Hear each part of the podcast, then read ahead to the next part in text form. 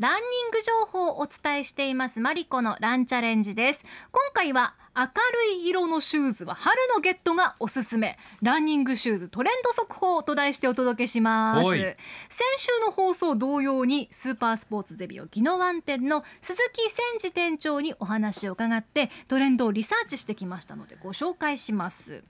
まず今日の話題はランニングシューズなんですが前回のおさらいからいきましょうか、はいウェアがうん。トレーニングウェア明るい色が流行ってるって話しましたよね、はい。自宅で着ても外で運動するにもまあ少しでも気分が明るくなるよううなん。製品が増えているということでした、季節が春ということもあってまたコロナ禍を受けてかランニングシューズも明るいパステル系が目立ってましたね、あと最近は一人で密を避けて体を動かそうということでウォーキングをする方が増えているそうです。シューズ売り場にも徐々にお客さんが戻ってきているようですよ。はい。タイムがゆっくりな人のランニングシューズっていうのはそのままウォーキングにも使えるので売り場ご覧になっててもねウォーキングするという方もシューズ売り場楽しいと思います、うん。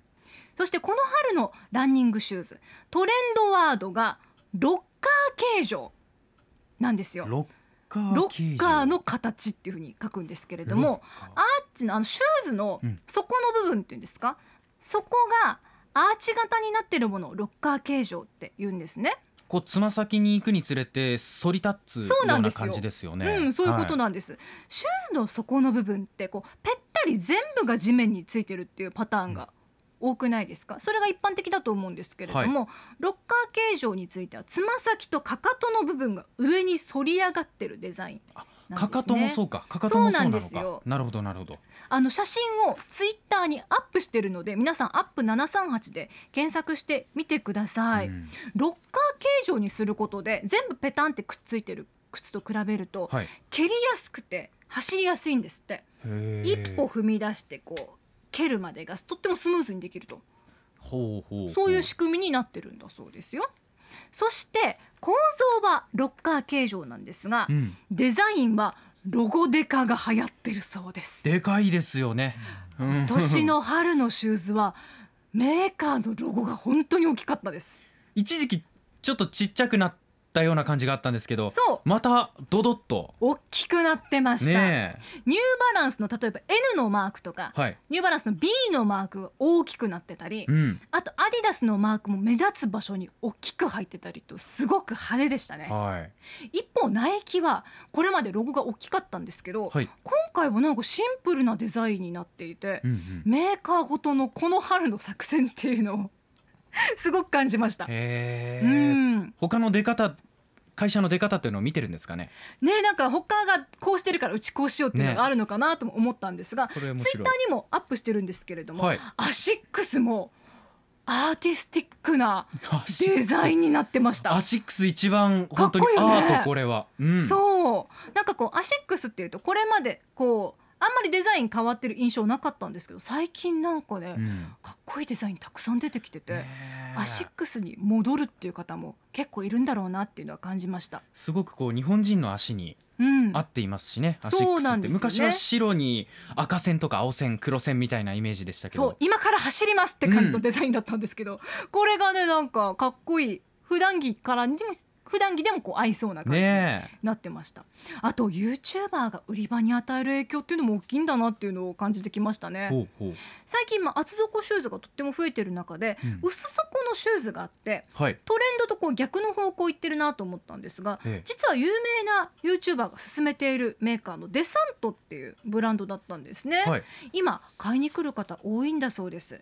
あの方が履いてるあのシューズありますかっていうことでこう質問されることも増えてきたんだそうです。そういう聞き方なんですね。ねだから筋トレの時もそうだったんですけれども YouTuber の紹介するものがこうショップに与える影響っていうのはすごく大きいんだなっていうのを感じました。うん、そしてスポーツにプライベートにランニングシューズ今使い勝手がとっても良くなってます。はい。色彩も含めてデザインもそうなんですけどランニングウォーキングだけで履くっていうよりはカジュアルに普段の生活にも履いて出かけられるようなデザインがとっても多くなってるなっていう印象でした。うん。今までって運動する時に履いてそうじゃない時はなんかこう街で履くようなおしゃれな靴っていう感じでこう変える方が多かったと思うんです分けてましたよね。ね。はい。ただそれがランニングの時にもあとはまあ街中歩く時にも使えるようなデザインが増えてきたっていうのをね今思ってます。ランニングシューズが普段使えるそういったおしゃれの一環になるってなると、うん。足への負担とかもねまた軽減してうんくれそうで、うん。ほんと一石二鳥な感じはありますけどね。なんかキュッと詰まったパンプスからあ、うんうん。こんなに可愛いんだったら、うん。ランニングシューズ履いて通勤すればいいじゃんっていう人も増えてくるんだろうなっていいのは。いうと思うん。なんかね僕も出張先でちょっと運動したいなと思ってランニングシューズ持って行ったりするんですけど、うん。結局荷物だけ増えて面倒くさくてやんないみたいなこともああったりするんで、うんうんうん。だからね一足で両方いけたらいいですよね。ねえだから、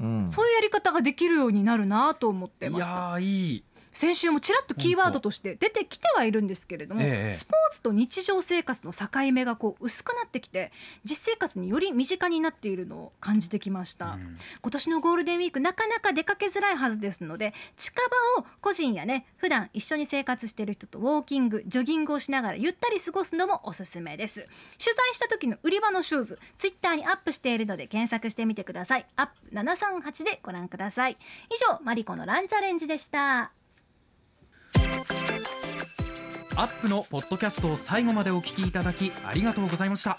生放送は平日朝7時から FM921 AM738 RBC ハイラジオ県外からはラジコですお楽しみください。